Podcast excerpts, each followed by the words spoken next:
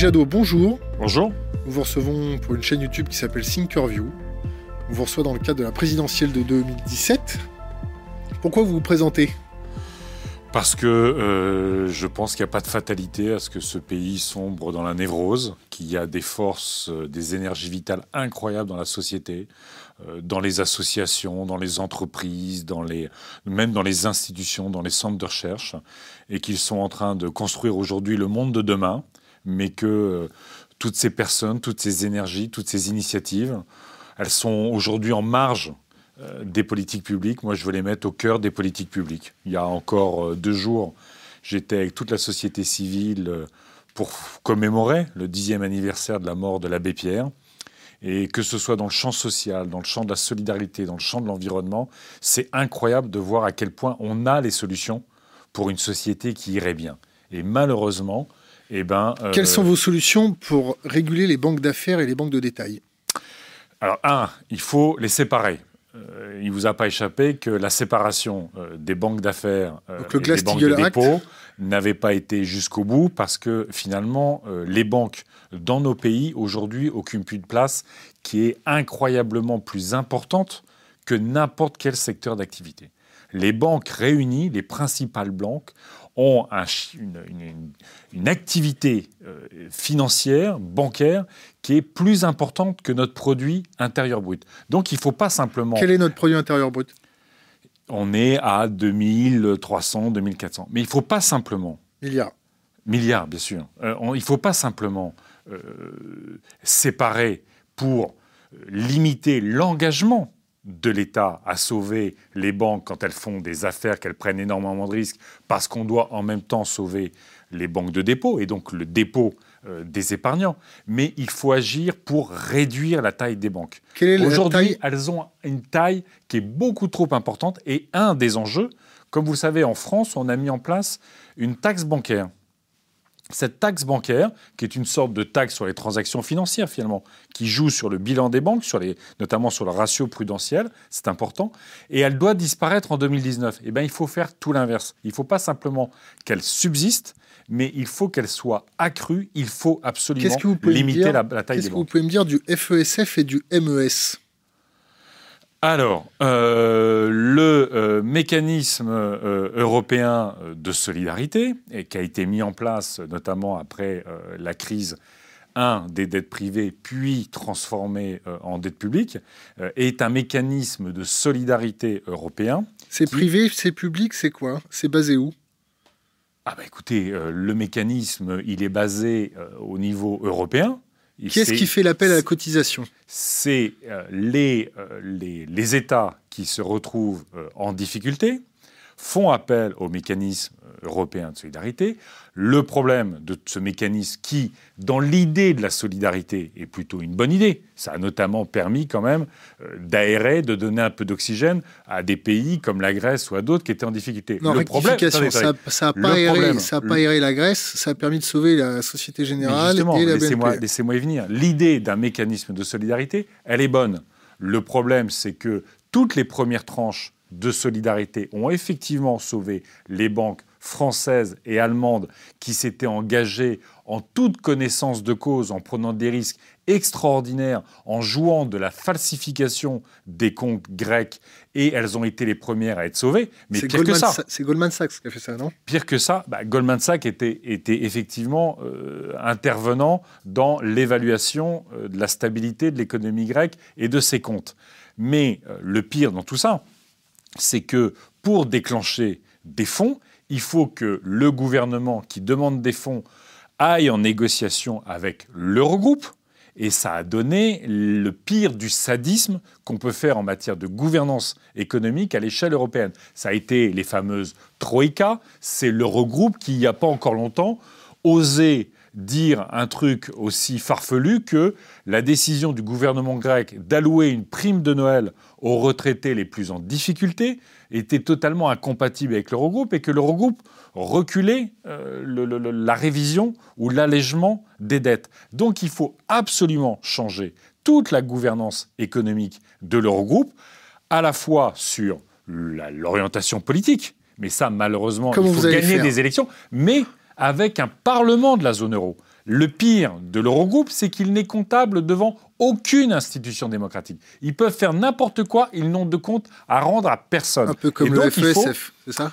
Qui est basé au Luxembourg. Il faut absolument qu'il y ait un Parlement de la zone euro qui contrôle ce qui est fait et qui fasse surtout qu'on recrée de la solidarité en Europe et pas de l'humiliation politique qui conduit à des désastres sociaux et démocratiques. Et une de mes propositions, c'est qu'on ait un plan d'investissement de 600 milliards d'euros par an. Vous les trouvez où? La Banque Centrale Européenne, aujourd'hui, elle sort 80 milliards d'euros par, mois, pour acheter sur le marché secondaire de la dette publique. On sait que ça alimente des bulles spéculatives financières bancaires, que ça ne, ne permet pas d'investir sur l'économie réelle. Moi, cet argent-là, plutôt moins, puisque je suis à 600 milliards d'euros par an, il doit aller pour garantir ou racheter des prêts de la Banque européenne d'investissement qui aillent sur la transition énergétique, économie d'énergie, énergie renouvelable. Ce n'est pas simplement des millions d'emplois à l'échelle européenne. C'est l'indépendance vis-à-vis des régimes dictatoriaux de Poutine, des pétromonarchies du Golfe et d'ailleurs. Le régime de Poutine, c'est un régime dictatorial?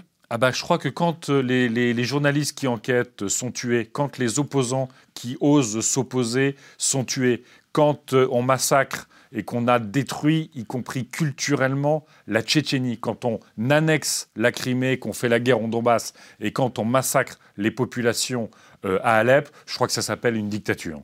Donc, euh, donc c'est. Alors, est-ce que la France qui vend des armes à l'Arabie Saoudite, qui l'Arabie Saoudite bombarde au Yémen, est-ce que la France est une dictature? Ah non, la France est, de, dans, cette, dans ce cas-là, d'une abominable complaisance vis-à-vis des pétromonarchies du Golfe que je dénonçais juste avant, qui non seulement, comme vous le dites, euh, font une guerre abominable au Yémen, mais exportent une vision fascisante de la religion. Et tant qu'on n'aura pas réduit, supprimé notre addiction au pétrole, et donc notre complaisance vis-à-vis de ces régimes-là, à la fois parce qu'on leur achète leur pétrole et qu'on leur vend nos armes, nous n'aurons jamais de diplomatie qui mette les droits humains, les droits sociaux, les droits environnementaux en privilège. Quel est le budget militaire du ministère de la Défense saoudien? J'en sais absolument rien. 60 milliards. On ce que je crois, c'est que dans cette région du Moyen-Orient, il a, sur les dix dernières années, il a été dépensé un trillion, c'est-à-dire 1000 milliards de dollars en achat d'armes. C'est 10% euh, de l'ensemble des PIB de la région, alors que dans beaucoup de ces pays, euh, les enfants n'ont pas forcément accès à l'éducation. L'investissement dans l'armement de la Russie, c'est combien? Je j'en sais rien, j'aurais pas un chiffre comme ça. C'est 60 milliards. Bah, c'est beaucoup. De toute façon, c'est beaucoup, surtout que ça sert euh, une vision expansionniste. Est-ce que vous euh, pensez que la Russie, est un État expansionniste?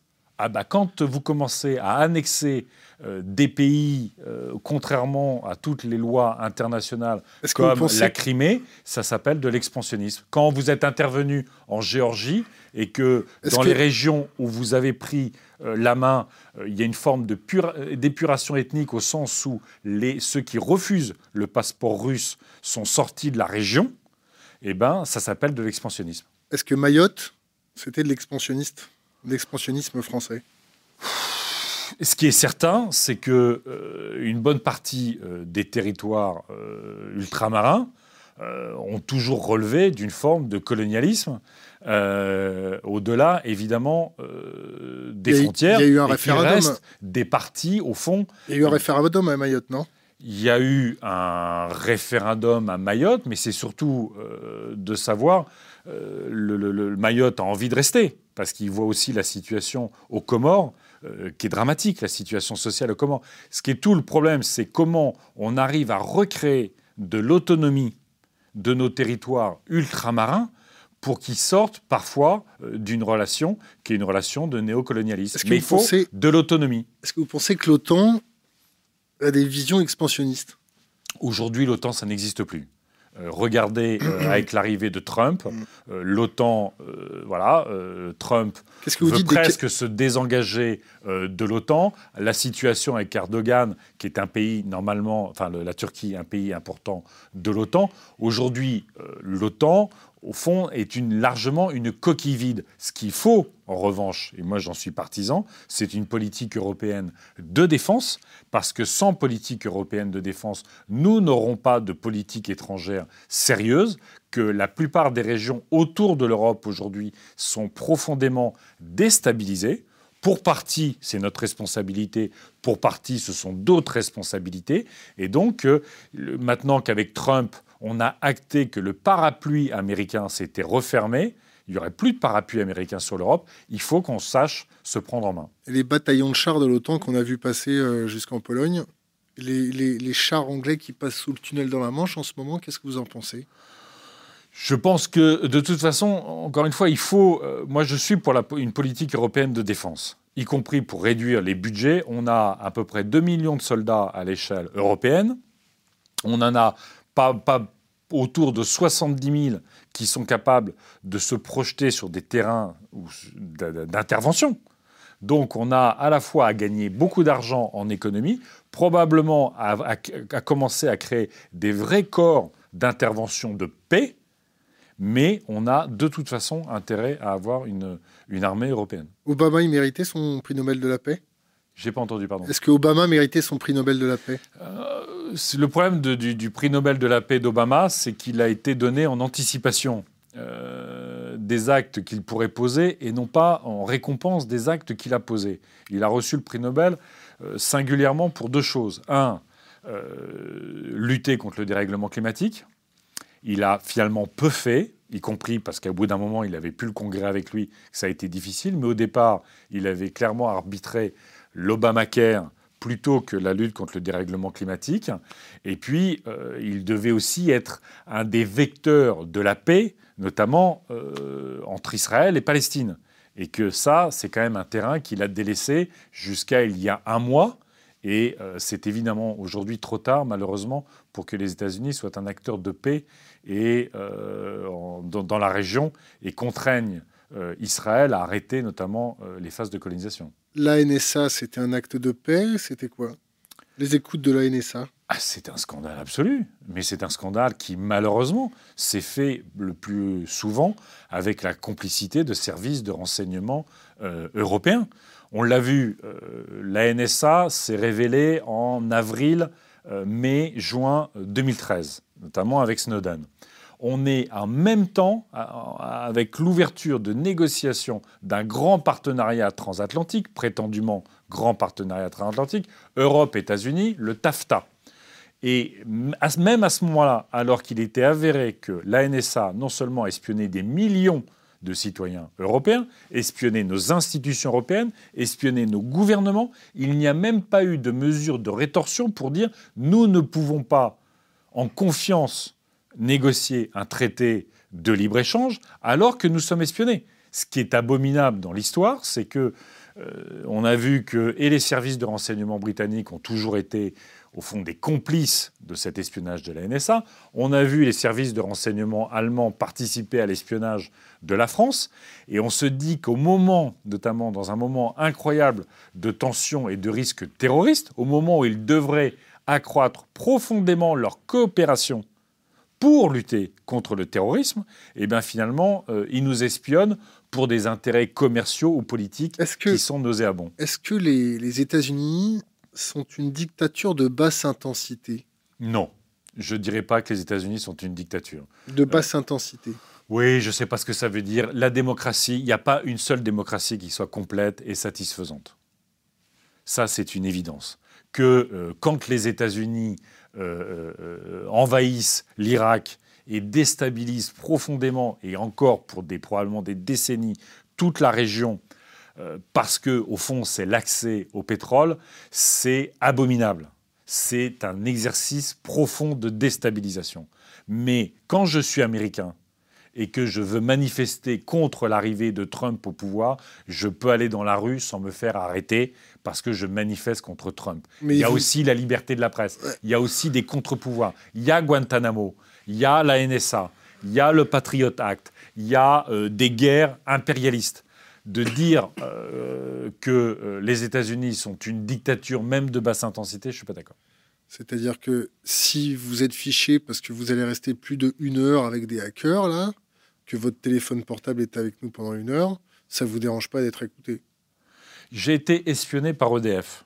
On, Ouais, a mais retrouvé, EDF, la, c'est un on, a, on a problème. retrouvé la copie de mon ordinateur Hum. dans les locaux d'EDF.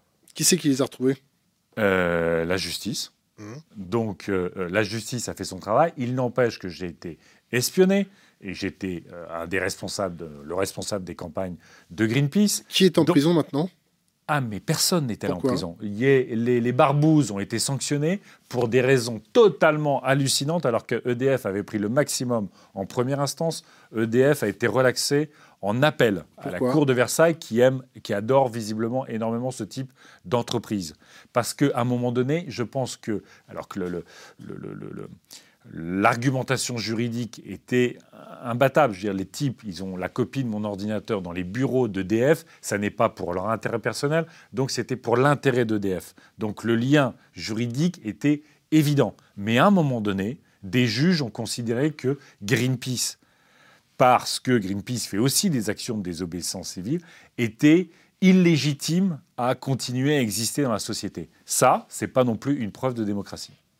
Je ne dis pas que la France est une dictature de basse intensité. Et je dis pourtant que le cœur de la démocratie, le cœur de la démocratie, ce sont les citoyens qui contrôlent l'État. C'est vous- jamais l'État qui contrôle les citoyens. Ça, ça s'appelle pas la démocratie. vous- Mais est-ce c'est qu'on est pas en- non plus la dictature. on est en démocratie en France? Est-ce que vous avez l'impression que le, le citoyen contrôle son État? On est dans ce que certains appellent la post-démocratie. C'est-à-dire qu'à la fois, euh, on a des institutions qui fonctionnent, on élit euh, des représentants, ils siègent à l'Assemblée, au Sénat, on a élu un président de la République qui, fait, qui va finir son quinquennat. Donc au fond, les institutions existent et fonctionnent.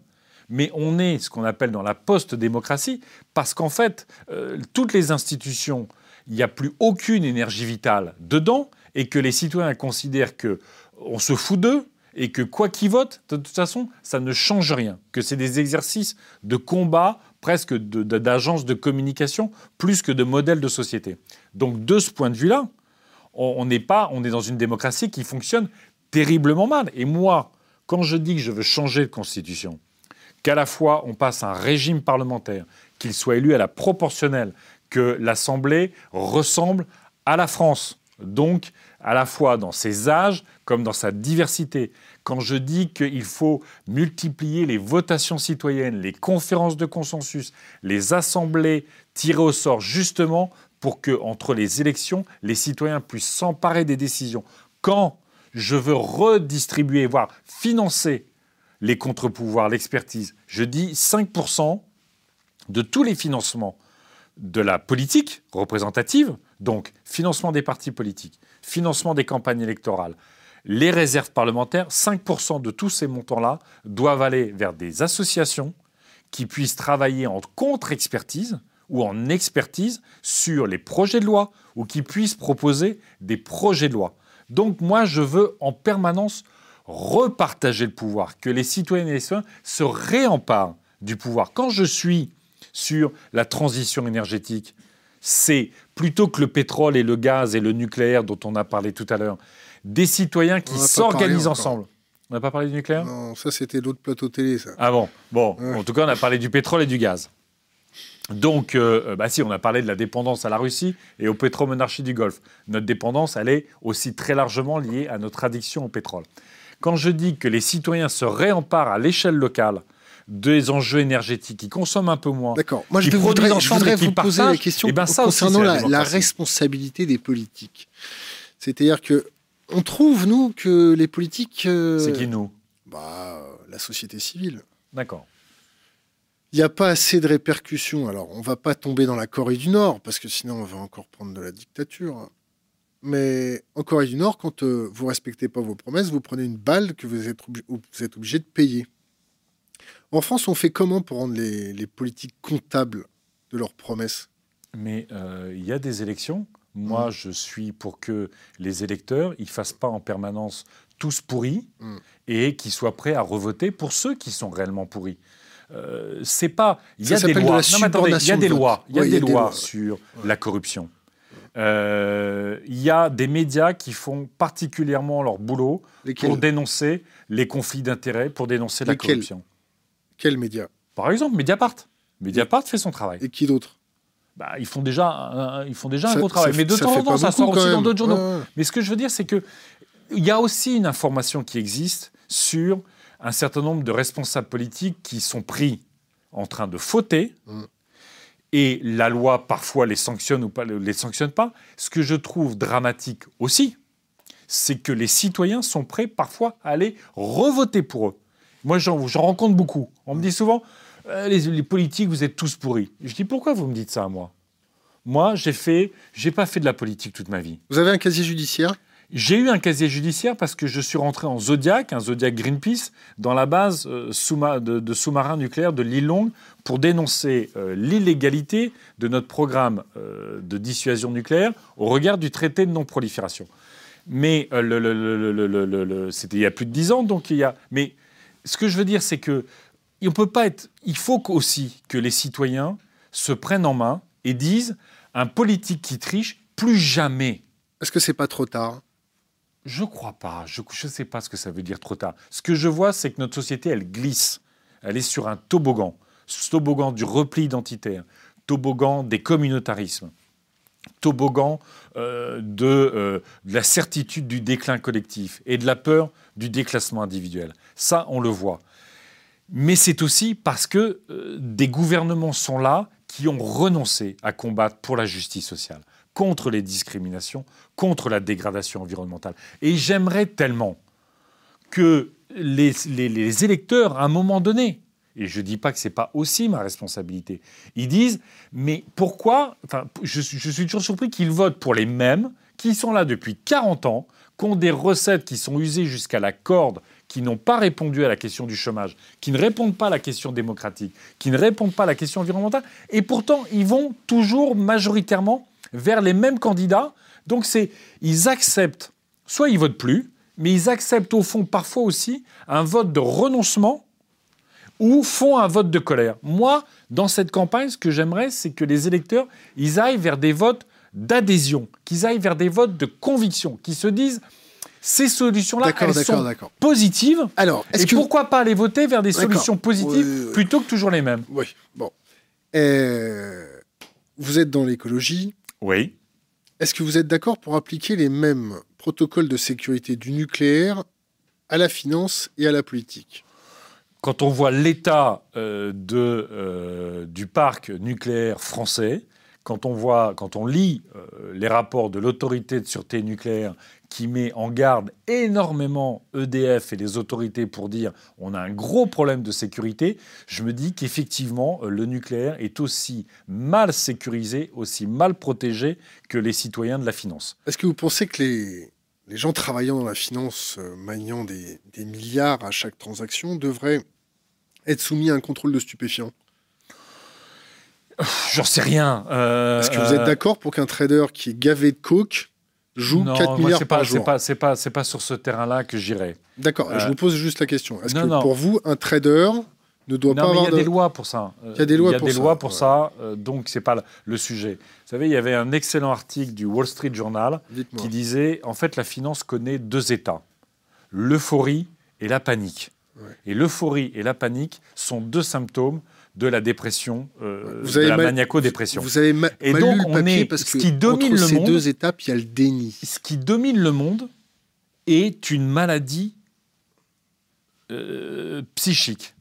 Et c'est dramatique. C'est-à-dire qu'en fait, on a, on le disait tout à l'heure sur les banques, si on n'arrive pas à, re- sous- à redimensionner la finance pour qu'elle serve l'économie et qu'elle soit pas en surplomb de l'économie et aujourd'hui en surplomb de la politique, on n'en sortira pas. Donc c'est la taxe sur les transactions financières, c'est la lutte contre les paradis fiscaux et je suis très heureux que, y compris euh, euh, John Palais qui était que j'avais soutenu à Dax et qui avait volé euh, les chaises à la BNP pour dénoncer l'évasion fiscale, ait été relaxé pour le coup. Évidemment, je l'ai dit, séparation. Euh, il faut, il faut d'accord. que tout ça Moi, je revienne dans une petite boîte. Moi, je vous parle d'analyser ceux qui gèrent votre argent, leur faire passer comme à un pilote d'avion un test de stupéfiant, pour ou contre. Je, j'en sais rien. Enfin là, je, je, comprends pas. Que, je comprends pas parce que moi, le système, si vous voulez, pourquoi ces gens-là prennent des, potentiellement des stupéfiants? Moi, je suis pas dans la finance. Pourquoi ces gens-là prennent profondément des, stupéfiants? Euh, C'est parce qu'au fond, on leur a donné un permis de jouer avec notre argent, avec notre économie, avec nos vies, et ce permis-là, c'est des gens extrêmement sérieux, peut-être qui ne euh, prennent pas euh, de la cocaïne, mais qui apparaissent tous les jours à la télé, qui détiennent des médias et qui, au fond, euh, apparaissent toujours très propres sur eux. Moi, c'est à la source que je veux aller. Moi, qui revienne, je m'en fous. Ce type ne m'intéresse pas. Ce qui m'intéresse, c'est le comportement de la Société Générale qui, quand ils sont en conseil d'administration, prennent des décisions qui vont à l'encontre de, du bien-être de la société. Et faire passer des contrôles de stupéfiants aux politiques. Mais vous voulez faire passer des contrôles de stupéfiants à tout le monde? C'est un drôle d'idée, Surtout quand on a le feu nucléaire sous le doigt.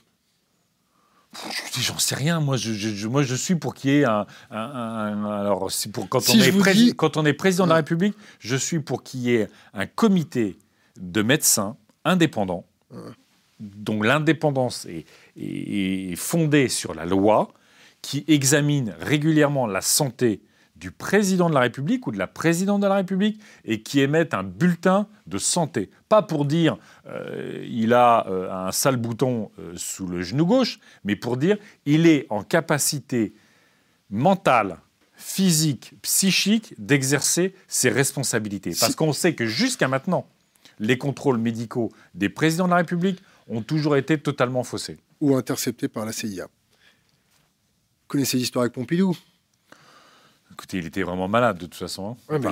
il, paraît, que la CIA savait même euh, euh l'état de santé de Staline à travers ce qu'il faisait aux toilettes. Donc, euh, Si je vous dis, euh, je vais vous faire passer un contrôle de stupéfiants de 5 drogues, est-ce que vous acceptez? Ah, sans problème. Sans problème? Sans problème. Toutes les drogues? À toutes les drogues, oui. Vous... Il n'y a pas de problème. Ah non, j'ai aucun problème. Vous savez, j'assume parfaitement euh, d'avoir fumé quand j'étais plus jeune. pour savoir si vous n'êtes pas sous coke, sous speed. Non, non, ça non, non, non. Mais j'assume parfaitement d'avoir fumé quand j'étais plus jeune. Aujourd'hui, je reconnais que je suis plutôt pour un bon verre de vin. Voilà. C'est aussi peut-être l'âge. Avec l'âge, on change un peu de, de, de plaisir. D'accord. Les migrants, qu'est-ce qu'on fait? Alors, on va, on va dissocier réfugiés et migrants économiques ou on les met, on les met tous dans le même sac? Ce sont des réfugiés économiques et des réfugiés de guerre. on commence par pas les mettre dans un sac. Si on peut commencer à ne pas les mettre dans des sacs, ceux qu'on met dans des sacs, c'est ceux qui sont en Méditerranée. C'est pas ce qui se passe en ce moment. Ceux qui sont dans des sacs, c'est ceux qui sont en non, mais il n'y en a pas qu'en Méditerranée, il y en a à Mayotte aussi, non? Oui, il y en a aussi, effectivement. Quelle est la euh, première porte d'entrée des flux migratoires en Europe? Alors aujourd'hui, euh, c'est quand même, ça reste quand même euh, Grèce, Italie.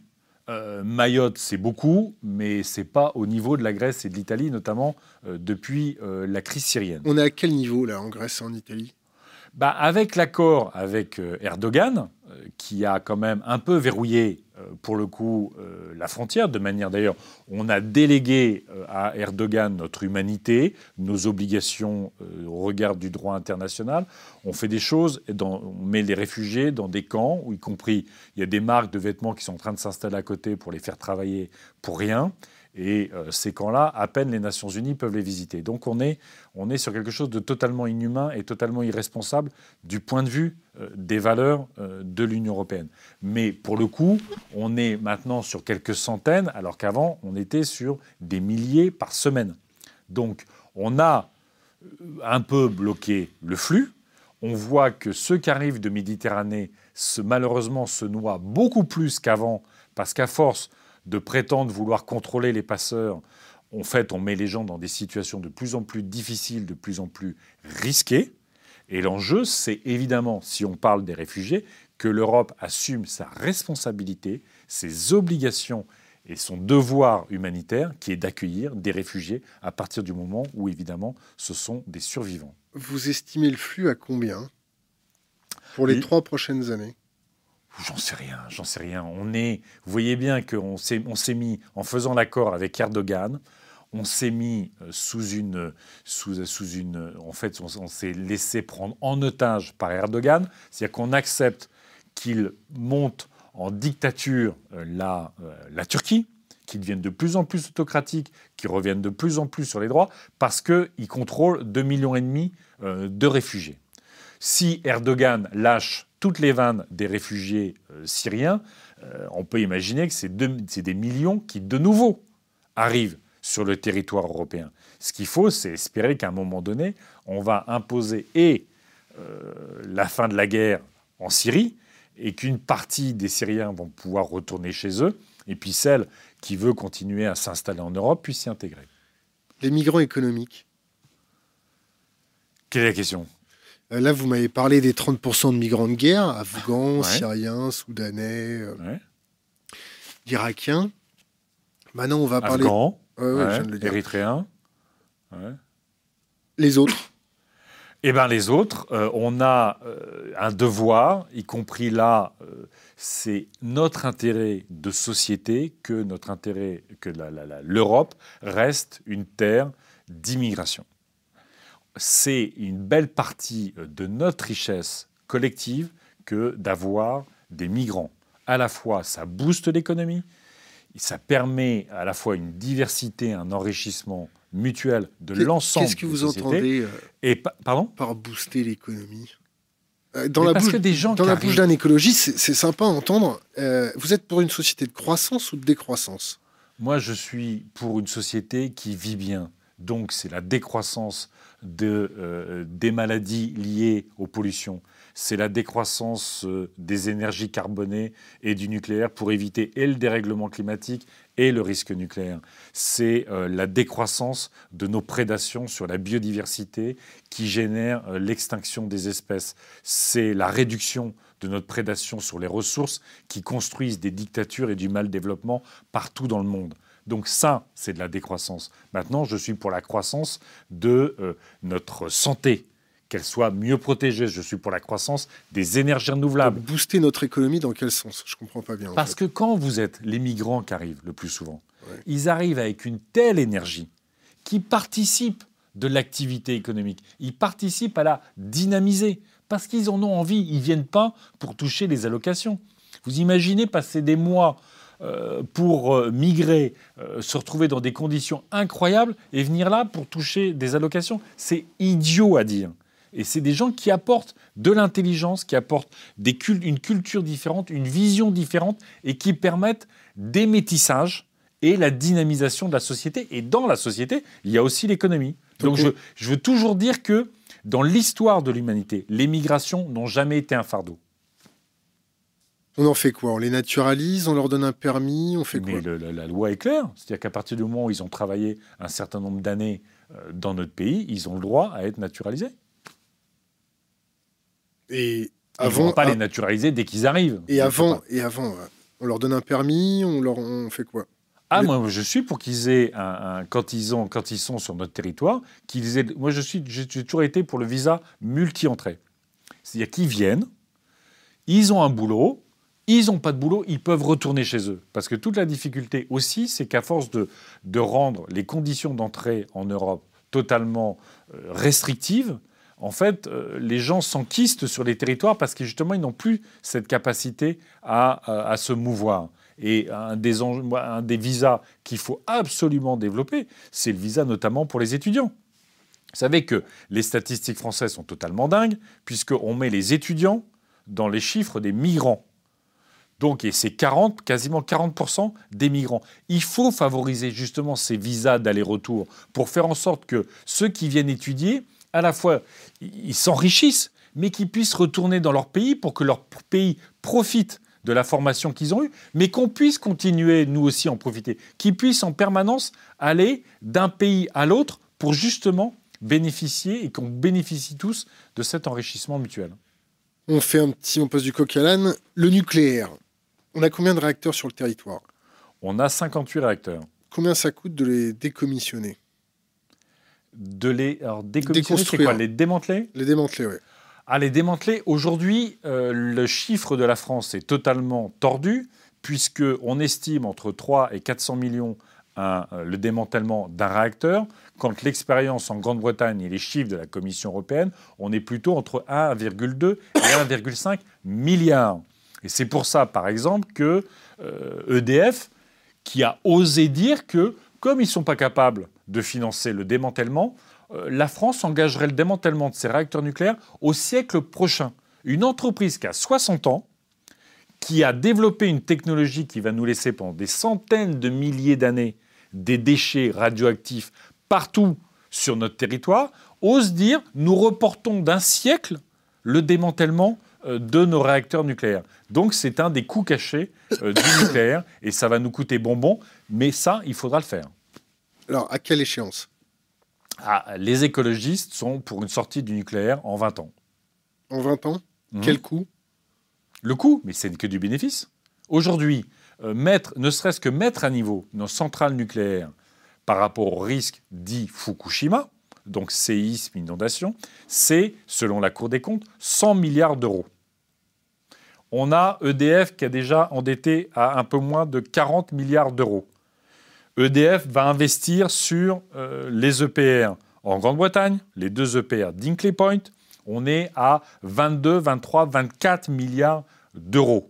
Tout ça est financé soit par le contribuable, soit par le consommateur. C'est devenu un gouffre financier extraordinaire, le nucléaire. En sortir et choisir des énergies renouvelables qui sont aujourd'hui plus compétitives, moins chères au prix du kilowattheure, c'est gagner beaucoup d'argent et c'est réduire le risque. Et en plus, ça crée 4 à 5 fois plus d'emplois que le nucléaire. C'est tout bénef. Les conditions d'élevage, euh, les choses comme ça? La L214, pour vous, pour vous c'est des terroristes? C'est quoi? Ah, j'étais encore la semaine dernière avec eux. Certainement pas des terroristes, des amis. Euh, moi, j'ai été euh, dans les campagnes de Greenpeace. On avait déjà des actions sur les, les espèces en voie de disparition. J'ai toujours été copain avec Bougrain-Dubourg, le travail qu'il fait à la LPO, notamment sur la question de la chasse et euh, de la protection des animaux. L214 apporte quelque chose de nouveau, qui est un éclairage violent, violent, sur les conditions d'abattage. Mais pas violent parce qu'ils ont envie de faire de la violence, parce que les, conditions d'abattage sont devenues extrêmement violentes. Violentes pour tout le monde, hein, parce que les abattoirs sont tellement concentrés que même pour les gens qui travaillent là-dedans, c'est absolument abominable. Et mais l'étape qui manque un peu dans le débat et que je veux mettre en lumière dans la campagne, c'est les conditions d'élevage. Parce que la mort, c'est toujours traumatique. Ça peut être absolument dégueulasse, c'est ce que montre L214, mais de toute façon, c'est traumatique la mort. Vous mangez de la viande? Je mange de la viande et je pense que je, je, je suis en train de faire un chemin sur ma consommation de viande. Parce que la réalité, c'est que euh, on n'est pas au Burkina Faso, on n'est pas au Bangladesh. J'aime bien les politiques qui commencent leur phrase par la réalité. Non, parce que je vais vous expliquer où il faut que vous compreniez quelque chose. J'ai vécu au Burkina Faso, j'ai ah vécu au Bangladesh. Je sais la nécessité des protéines animales. Quand on est en France aujourd'hui, on peut vivre sans protéines animales. On sait faire. Donc, ça signifie que la mort et la souffrance des animaux pour qu'on ait de la viande est uniquement liée à notre plaisir gustatif. On pourrait s'en passer. Et donc, moi, ça m'amène à faire un chemin qui est un chemin de réduction très forte de ma consommation de viande rouge, y compris parce que c'est pas bon du tout pour le climat, de manger moins de viande, de manger plus de viande blanche bio, parce que c'est meilleur pour le climat et que les conditions d'élevage sont euh, moins dramatiques. Mais c'est un chemin qu'on doit tous faire sans culpabiliser. Qu'est-ce que vous pensez de Sea Paul Watson. C'est très bien, c'est très bien. Vous savez, moi j'étais à Greenpeace, donc Sea Shepherd, il y a toujours un petit, une petite concurrence entre Greenpeace et Sea Shepherd sur les campagnes contre la chasse à la baleine. Bah, eux, eux, ils, ils, investissent pas 30% de leur budget en, communication. Hein. Ouais, enfin bon là, faites attention à ça parce que c'est pas, c'est pas une, c'est pas, à la fois c'est pas des bons chiffres et euh, quoi, deuxièmement. Les bons chiffres? Je sais pas, moi, je, ne sais plus. Ça fait longtemps que j'ai quitté Greenpeace. On doit être sur un coût euh, du fonctionnement administratif qui doit être autour normalement des 10-15%. Après, euh, quand vous faites de la communication, si Shepard aussi fait de la communication, ils sont sur, euh, ils sont sur les festivals, ils ont des goodies, ils, ont ils font des t-shirts. Tout ça fait partie de la communication. Quand vous voulez convaincre une société qu'elle doit changer, quand vous faites des actions, c'est très bien, surtout s'il y a des médias qui les reprennent. Quand vous faites vous allez voir les responsables politiques, tout ça. Mais à un moment, Quand vous voulez que la, société vous soutienne, eh bien oui, il faut faire de la communication. Quand vous faites une émission, ici, moi, là, qu'est-ce que je fais à part de la communication? C'est pour convaincre euh, les personnes qui, vont regarder l'émission. Donc c'est aussi de la communication. Combien vous gagnez?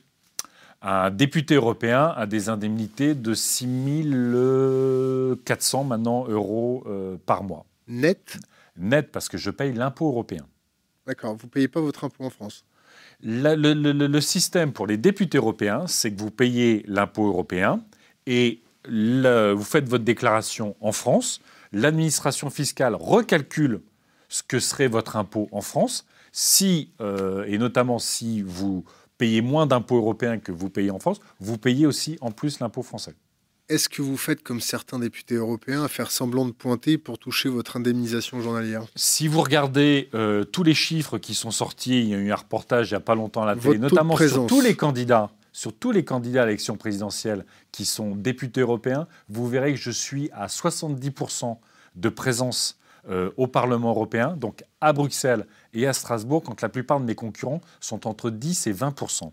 Donc je fais mon boulot. Avant d'être ici, j'étais euh, à, Bruxelles pour, en commission du commerce international pour voter contre le traité de libre-échange avec le Canada. Dans cette même commission siège Marine Le Pen. Euh, comme d'habitude, elle n'était pas là pour voter. Mais ça l'empêchera pas de dire qu'elle est contre le CETA. Mais elle ne fait pas le boulot pour que, empêcher le CETA d'arriver. On s'en fout de Marine Le Pen, on lui a proposé de venir, elle vient pas. Oui, mais elle est candidate et aujourd'hui, elle est euh, souvent en tête des intentions de vote. Donc, la faute on, parlait, on parlait. La faute à qui Mais la faute à, la faute à plein de gens. La faute à plein de gens. Je l'ai dit, tout à l'heure. Je l'ai dit tout à l'heure. Euh, euh, à partir du moment où les gouvernements renoncent à se battre contre les inégalités, à se battre pour que tout le monde accède à un logement, à se battre pour qu'il y ait des services publics sur tous les territoires, à se battre pour qu'il y ait de l'emploi sur tous les territoires, à se battre contre les discriminations. Qu'est-ce qu'on va faire de la dette? Pardon Qu'est-ce qu'on va faire de la dette française? Euh, alors, la dette française, moi j'ai toujours considéré qu'il y avait une partie de la dette française qui, qui était assez largement illégitime. On la répudie Attendez, j'essaye d'expliquer. Notamment toute la dette qui est, issue euh, du sauvetage des banques après la crise financière de 2008. J'ai toujours dit, c'est vraiment la dette qu'il faut mutualiser à l'échelle européenne on retire ces 20 à 30 de notre dette. 30 de, de, oui, qui doit être mutualisé à l'échelle européenne et qu'on rééchelonne indéfiniment. Je veux dire, l'histoire des sociétés, ça a été aussi régulièrement de supprimer la dette ou de trouver des moyens de ne pas rembourser la dette.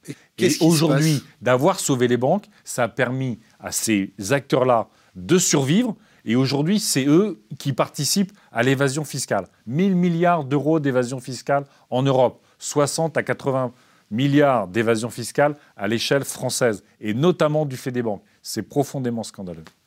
Raison de plus pour ne pas rembourser les dettes. On fait quoi alors pour les serrer, euh, l'optimisation fiscale, on fait quoi pour serrer un petit peu ça? Un, la lutte contre les paradis fiscaux. On lutte comment? Ah bah c'est toute la transparence déjà sur les activités bancaires, financières dans les paradis fiscaux. Donc qu'on sache, y compris que le public puisse savoir quelles sont les activités que la BNP, par exemple, a aux îles Caïmans. Combien d'activités en volume, combien de personnel, comment ils payent les impôts, tout ça. Qu'il y ait au moins la transparence. Moi, je suis pour que tous les, les, acteurs bancaires, financiers ou les grandes entreprises qui vont dans les paradis fiscaux soient exclus de tous les marchés publics. Est-ce que la France, c'est un paradis fiscal pour ça, C'est un point important parce qu'on parlait de la démocratie tout à l'heure. Aujourd'hui, euh, un juge qui veut enquêter sur une entreprise, le parquet financier qui veut enquêter sur une entreprise qui fait de l'évasion fiscale, doit demander l'autorisation à Bercy. Eh ben moi, je veux faire sauter ce verrou de Bercy, y compris quand, les, quand des, des, des, des groupes, quand des, euh, des associations veulent euh, faire attaquer euh, des entreprises pour évasion fiscale. Alors, les class action, les, les, groupes d'action, mmh. euh, qu'est-ce que vous pensez des civic tech Qu'est-ce que vous pensez, qu'est-ce que vous proposez pour que la population se sente plus impliquée dans ce processus démocratique? Eh bien, j'ai une proposition, ça tombe bien, c'est que 1% du budget d'investissement de l'État soit en budget participatif à travers les plateformes Civic Tech. C'est-à-dire que comme on a les budgets participatifs dans les municipalités, c'est-à-dire qu'en fait les citoyens ont des projets, ils les construisent ou ils les co-construisent à travers des plateformes, ils, hiérarchisent euh, les, projets qui doivent être retenus et c'est financé par le budget de la ville. Eh bien, je veux faire ça à l'échelle nationale. Donc, c'est 1% du budget d'investissement de l'État. Combien? C'est, on est autour, c'est toujours très compliqué le budget d'investissement de l'État, mais on est autour de 600 millions d'euros. Et donc, ça passe à travers des plateformes Civic Tech. La taxe carbone? Pour Comment on gère et on régule ça?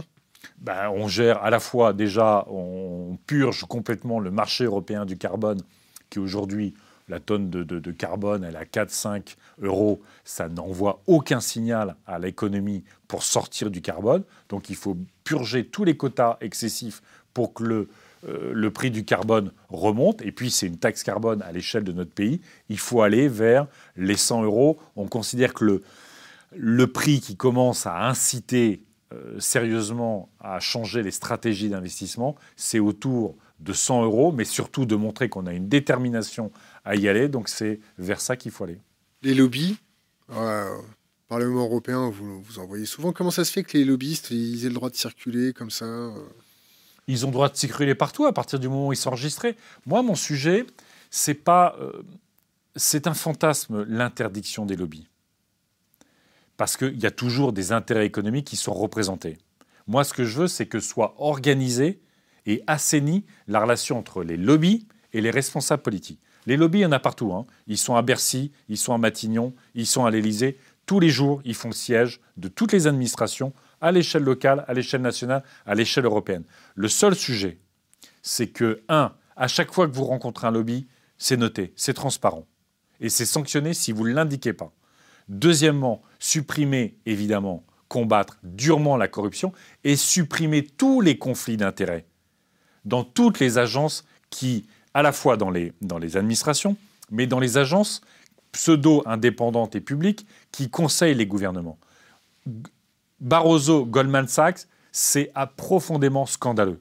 Mais quand tous les conseillers économiques des présidents, que ce soit Hollande et Sarkozy, finissent par pantoufler dans des banques une fois qu'ils sont sortis du cabinet euh, du président de la République, c'est aussi préjudiciable à l'intérêt général qu'un Barroso, parce que c'est eux qui font les notes, c'est eux qui font les politiques, et c'est eux qui expliquent en permanence qu'on ne peut pas s'en prendre aux banques, qu'on ne peut pas réguler la, finance, qu'il faut faire toujours moins en matière de contrôle. Et bien c'est eux qui après touchent le jackpot quand ils vont, quand ils retournent dans la banque. Bon, en 2017, vous avez voté qui euh, au deuxième tour? J'en sais rien, je ne sais pas qui sera au deuxième tour, vous le savez, vous? Comment? Vous savez qui sera au deuxième tour en cas, je sais que vous ne serez pas au deuxième tour. Eh bien, vous verrez, on verra. Pas une petite piste? Ben non. Pourquoi on est obligé d'avoir un parti écologiste euh, en France? Parce qu'il n'y a pas d'écologie sans écologistes. Regardez ce gouvernement. Euh, il a promis de faire moins et merveille en matière euh, de protection de l'environnement, d'écologie. Il a eu une opportunité extraordinaire avec la COP21 et l'accord de Paris sur le climat d'engager enfin la transition énergétique qui en plus créatrice d'emplois. Et encore aujourd'hui, on apprend que ce gouvernement, a priori, ne fermera même pas Fessenheim, qui est vraiment le petit bout du petit bout du petit bout de la transition énergétique. Qui c'est qui était au gouvernement des euh, écologistes Qui c'est qui était au gouvernement en tant qu'écologiste Il y avait Cécile Duflot, Jean-Vincent Placet? Alors Jean-Vincent Placé, euh, il n'est pas membre d'Europe Écologie Les Verts, il n'est pas membre du mouvement écologiste. D'accord. Euh, ben, Cécile Duflot, elle y était, Pascal Canfin, parce qu'on avait un contrat que ce contrat prévoyait justement de réduire sérieusement le nucléaire, de réduire les pesticides. Et comme ce gouvernement n'a rien fait, eh ben on en est sorti. Et s'il n'y a pas d'écologistes, à l'échelle locale, hein, que ce soit un militant associatif ou un militant politique, si on a encore à peu près une eau potable, si on n'a pas de gaz de schiste dans notre pays, si on n'a pas d'OGM, s'il euh, y a des choses positives qui se font, c'est parce qu'il y a des écologistes. Qu'est-ce qu'on fait avec euh, les terroristes et l'état d'urgence? L'état d'urgence, euh, je suis contre. Je veux dire, l'état d'urgence. Qu'est-ce que ça fait en tant que militant d'être fiché? Parce que vous devez être fiché, vous, non? Ça me fait, d'une certaine façon, ça me fait rire. Ça montre toute la bêtise euh, de ces systèmes. Et ça montre qu'on ne concentre pas les moyens sur les vraies personnes dangereuses. L'état d'urgence, c'est une diversion politique. Vous n'avez pas un expert en terrorisme pas un expert en sécurité qui considère qu'aujourd'hui l'état d'urgence c'est utile. Simplement parce que au fond il y a une telle surenchère dans la politique autour de ça qu'il n'y a pas un président qui est capable de dire ça ne sert à rien, revenons au régime normal, donnons et soyons efficaces dans la lutte contre le terrorisme à l'échelle française et en coopération à l'échelle européenne. On fait quoi pour être efficace pour le terrorisme et on met quoi comme politique de contre-radicalisation? Alors, euh, qu'est-ce qu'on fait pour être efficace en matière de terrorisme? C'est qu'on réinstalle la police de proximité, la police qui connaît tous les coins. On a une police de proximité qui est guidée par du renseignement, qui est aussi décentralisée à l'échelle des territoires pour identifier, suivre les suspects. Ça veut dire une coopération européenne en matière de, euh, de terrorisme. Je l'ai dit, moi je suis pour un FBI européen, je suis pour un parquet européen, je suis pour une coopération des agences de renseignement européenne pour être efficace. Et puis, euh, c'est plus de moyens pour la justice qui est aujourd'hui en voie de clochardisation. Les politiques de contre-radicalisation en amont, vous m'avez dit? Ben, les politiques de contre-radicalisation, il y a des associations, des expérimentations, des expériences qui sont faites contre la radicalisation et qui doivent euh, nous enseigner sur la façon de le faire. C'est évidemment éviter de mettre n'importe qui, n'importe comment en prison, parce qu'on voit un certain nombre de jeunes qui tombe dans la radicalisation, mais qui n'est pas une radicalisation religieuse. Ça, c'est du baratin. Euh, la plupart, le, parcours, c'est euh, euh, délinquant, prison, radicalisation, voyage, terrorisme. Il n'y a pas de spiritualité là-dedans. C'est simplement des losers absolus qui se retrouvent dans la société sans aucune capacité d'identification, sinon au pire. Et c'est déjà une façon euh, euh, de, lutter contre la radicalisation, c'est de faire en sorte que nos quartiers, nos écoles aient tous les services publics qu'ils méritent. Pas, d'autres mots à rajouter sur le terrorisme? Pour dire quoi? Qu'est-ce que la France a fait? J'ai parlé de la complaisance vis-à-vis euh, des pétromonarchies du Golfe et de leur, leur vision fascisante de la religion. Fabius dit Jabal Nostra fait du bon boulot. On est, ce qui est terrible en Syrie, euh, c'est que euh, le début, ce sont des manifestations pacifiques de citoyens qui veulent plus de démocratie, qui veulent plus de liberté. À partir du moment où on soutient des pétromonarchies, je l'ai dit, qui ont une vision fascisante de la religion, qu'on laisse ou qu'on finalement, à la fin, ce sont des dictatures qui gagnent, vous avez toujours le pire. C'est toujours le pire. Quand on, quand on réduit à rien la démocratie, vous avez les dictatures et le terrorisme et le djihadisme. C'est ça qui est en train d'arriver dans la région. Je trouve que vous avez une, euh, une vision un peu... Euh, c'est un peu nébuleux pour moi, votre perception de ah l'argent. vous avez déjà été sur, dans le coin? Ah ben, J'ai été, par exemple, en Libye, euh, y compris pendant le conflit, la guerre n'était pas terminée. Vous avez rencontré qui là-bas? J'ai rencontré les groupes qui se battaient, euh, notamment contre, contre, contre les troupes de Kadhafi. Et en Syrie, vous avez été aussi? Non. Comment vous avez rencontré les troupes libyennes? Ben, J'étais, euh, à ce moment-là... vous aviez un fixeur? Au sein d'une délégation européenne euh, de parlementaires européens euh, écolos qui se sont rendus, euh, notamment sur toute la partie berbère, mais aussi à, à, Tripoli, et puis on est descendu jusqu'à Misrata. On va passer sur la Chine. Très bien, passons sur la Chine. Qu'est-ce qu'on fait avec la Chine? Eh ben, la Chine, c'est comme la Russie. Il faut montrer qu'il faut installer un rapport de force qui nous permet de peser. Vous avez fait un rapport de force avec la Chinois, les Chinois? Bien sûr. Comment vous avez organisé eh ben, Par exemple, moi, je me suis battu au Parlement européen contre le dumping chinois sur toute l'industrie photovoltaïque, qui a tué toute notre industrie à coup de subventions publiques en Chine. Il suffisait que l'Europe soit forte et, comme les États-Unis, impose des droits de douane de 250%, on aurait maintenu les emplois ici. Donc euh, c'est aussi par ce rapport de force-là qu'on intervient. Le problème de l'Union européenne, c'est qu'aujourd'hui, elle a une politique commerciale commune, mais qu'elle n'a pas de diplomatie commune. C'est qu'on voit, euh, les Chinois ne parlent jamais à l'Union européenne. Ils viennent dans les différents pays, ils promettent des milliards de projets, des achats, des investissements, et ça, permet d'obtenir, au fond, que l'Europe soit un ventre mou euh, diplomatique. Mais ça, ça n'est que de la responsabilité de nos chefs d'État et de gouvernement de se mettre ensemble pour imposer plus d'équilibre dans les relations commerciales avec la Chine. Et une des mesures que je propose également, c'est que n'entre plus sur le marché européen euh, des produits issus de pays qui ne respectent pas la liberté syndicale. Parce que ce n'est pas du protectionnisme d'une certaine façon, c'est protéger les salariés là-bas et c'est protéger les salariés ici. Qu'est-ce qu'on fait avec euh, Donald Trump? Donald Trump, euh, compliqué. Ça va être extrêmement compliqué. si Donald Trump veut absolument s'exonérer de la lutte contre le dérèglement climatique, il faudra mettre une taxe aux frontières de l'Union européenne. On ne peut pas, nous, imposer à nos entreprises, et c'est légitime, d'investir pour réduire leurs émissions de gaz à effet de serre et accepter que les, firmes américaines soient exonérées euh, d'une telle discipline. Donc il va falloir euh, aussi, là, euh, pas montrer les dents au sens où on n'est pas en guerre, mais établir un rapport de force pour faire en sorte que les États-Unis ne soient pas récompensés de leur isolationnisme ou euh, du fait qu'ils tournent le dos à leurs responsabilités planétaires en matière de lutte contre le dérèglement climatique notamment. Est-ce que vous arrivez à, modéliser la dislocation géopolitique mondiale? Est-ce que, déjà, première question, et deuxième question, la dislocation européenne? Est-ce que pour vous, c'est modélisable ou euh, vous l'avez anticipé, pas anticipé, calculé, pas calculé?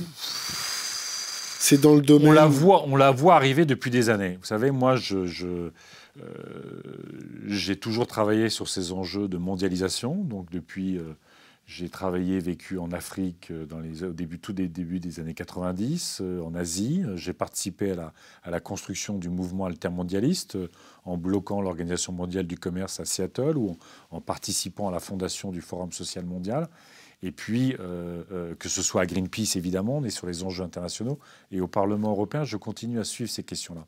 J'ai toujours dit qu'à partir du moment où on laisserait se mettre en place une mondialisation des intérêts économiques uniquement, une mondialisation où ce sont des acteurs économiques gigantesques qui prennent la main sur l'ensemble euh, de la régulation, de la gouvernance internationale, nous, nous irions vers tous les replis identitaires, parce que les gens sont totalement paumés et ils sont prêts à écouter n'importe qui qui leur dit le monde c'était tellement mieux avant, tellement mieux avec les frontières, tellement mieux avec machin.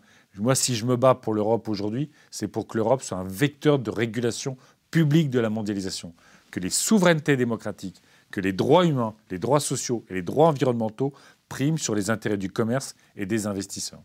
Donc pas de sortie de l'Europe avec... Euh, avec Jadot, non. pas de sortie. Pas non, parce que, comme le dit euh, Bruno Latour, l'Europe aujourd'hui est seule, mais seule l'Europe peut nous sauver. Lutter contre les paradis fiscaux, euh, lutter contre la colonisation euh, Google, euh, faire de la souveraineté numérique. La souveraineté numérique, on fait quoi? Eh bien, faut favoriser l'émergence d'acteurs européens du numérique puissants qui nous permettent aussi d'avoir, pour ces acteurs numériques, les valeurs européennes. C'est par exemple toute la protection des données personnelles, où les Verts ont porté à l'échelle européenne et ont réussi à avoir le système le plus protecteur en matière de données personnelles. Quelles sont les entreprises pour vous qui protègent les, données personnelles en Europe et en France? C'est ben justement le problème, c'est qu'il faut en permanence avoir une régulation extrêmement forte pour, pour être sûr qu'il n'y a pas une commercialisation de nos données personnelles. Là maintenant, quelles sont les boîtes qui protègent les données personnelles J'en connais pas qui se soit fait une réputation extraordinaire sur le fait qu'ils sont exemplaires en matière de protection des données personnelles. Qu'est-ce que vous utilisez comme navigateur? Ah, moi, j'utilise comme tout le monde. Je googleise pas mal. Euh, donc, c'est vrai que je suis dans ce système-là. Et c'est aussi pour ça que euh, je veux absolument que euh, Google soit soumis aux protections, aux droits européens en matière de données personnelles et qui ne puisse. Et donc, c'est ce qu'on a obtenu est extrêmement fort. C'est-à-dire que Google, même basé aux États-Unis, ne peut pas utiliser des données personnelles de citoyens européens, ne peut pas les vendre sans leur consentement. Ça, c'est important. Firefox, ça vous parle? Bien sûr, j'ai eu Firefox notamment. Euh, Internet Explorer? Oui, mais tout ça. Mais euh, après, euh, c'est vrai. que moteur de recherche, je suis plutôt, je suis plutôt Mac que, que Microsoft ou que les, les, autres systèmes. Donc, avant d'être sur Mac, j'étais sur Firefox. Linux, ça vous parle? Bien sûr, mais vous savez, on défend le logiciel libre, on défend tout ça, mais euh, si vous me dites dans mon utilisation quotidienne à travers les outils que j'utilise, c'est vrai que c'est pas c'est pas ce que brillant quand même, non Mais ça veut pas dire que je me bats pas pour que ça existe et que ça prenne le pas. Comment, comment vous pouvez vous battre pour quelque chose alors que vous l'utilisez pas vous C'est vrai, mais euh, ça m'empêche pas euh, de faire en sorte que euh, tous ces systèmes-là soient encore une fois soumis à des réglementations extrêmement strictes en matière de protection des données personnelles. Faites ce que je dis, mais pas ce que je fais. Non, parce que j'ai jamais empêché euh, quiconque, euh, mais c'est pour ça que je veux aussi qu'il y ait des, euh, des opérateurs numériques européens pour que justement on ait le choix. Vous avez des pistes dans ce sens-là? Moi, je ne suis pas pour que l'État euh, construise des entreprises du numérique comme construise des entreprises en permanence. Je veux dire, le plan informatique de la France a englouti des milliards en prétendant définir des technologies et des méthodes d'utilisation d'Internet. Il y a une telle vitalité dans le numérique aujourd'hui que je crois que la question, c'est d'encadrer du point de vue des libertés individuelles le développement du numérique, mais surtout de faire en sorte que le numérique puisse prendre toute la place à partir du moment où c'est un outil pour rendre plus horizontale la société, plus participative la société, plus inclusive la société, et ben que les, que les, que les start-up et tout ça euh, nous inventent le monde de demain. C'est pas mon boulot à moi. Il nous reste 7 minutes. J'ai cru entendre votre spin doctor rentrer dans la salle. Euh, D'ailleurs, on tient à vous préciser qu'on ne donne jamais le plan ni les questions de nos interviews. On vous remercie quand Ah ben, même. de toute façon, on vous remercie de nous avoir appelés pour les avoir quand même. Bah oui, Bah, c'est- qu'à normal qu'on sache sur quoi on va être interrogé. Vous savez, moi, je prétends pas avoir la science infuse sur absolument tous les sujets. Mais en même temps, euh, remarquez que je réponds de bonne volonté à toutes vos questions, y compris quand on passe de la Chine à l'agriculture biologique et après. Je fais exprès. D'habitude, on fait mettre les mains sous les cuisses. Pourquoi? C'est. Vous avez vu la vie des autres? Euh, Oui. Bah, ça s'appelle un interrogatoire. Ah oui. Oui, mais moi je, je- moi, je suis un grand démocrate. Je suis prêt à me prêter à toutes vos questions. Mais euh, les Alors, gens on va qui- vous demander les, la- gens, les gens qui me disent euh, dans la société en général comment je dois me comporter, ça me saoule terriblement. Qu'est-ce que vous pensez des référendums? Alors, euh, tout à l'heure, je l'ai dit, je préfère le terme euh, votation citoyenne. Comme en Parce que- Suisse? Oui, parce que euh, le problème dans notre pays, le référendum, le référendum est toujours plébiscitaire. C'est on fait voter les Français pour qu'ils donnent le pouvoir à Napoléon de manière éternelle pour Napoléon et ses descendants. Donc euh, moi j'aimerais que les Françaises et les Français puissent participer, s'exprimer sur des questions de leur quotidien, des questions de leur euh, région ou des questions plus importantes, en répondant à la question. Je ne veux pas qu'à chaque fois on soit sur euh, est-ce que les, je sais pas quoi, les cours d'école doivent être vertes ou bleues et qu'à chaque fois on vote en sachant si on veut, on veut buter ou pas le président de la République. Ça, je trouve ça ridicule. Donc des votations citoyennes, mais aussi un grand référendum européen sur une nouvelle constitution. Mais tous les Européens votent en même temps le même jour. Référendum d'initiative populaire, qu'est-ce que vous en pensez? On se bat pour ça, on se bat notamment à l'échelle européenne pour que ça existe énormément. Cette idée que les citoyens, et je l'ai dit tout à l'heure, puissent s'emparer aussi du processus d'initiative euh, législati- législative, ça me paraît extrêmement important. Mais ça ne veut pas dire que les citoyens doivent en permanence faire le boulot de la démocratie Vous représentative. avez trois minutes pour répondre à notre dernière question. Laissez un conseil pour les jeunes générations, une bouteille à la mer sur Internet. C'est la question qu'on pose à chacun de nos invités. C'est à vous.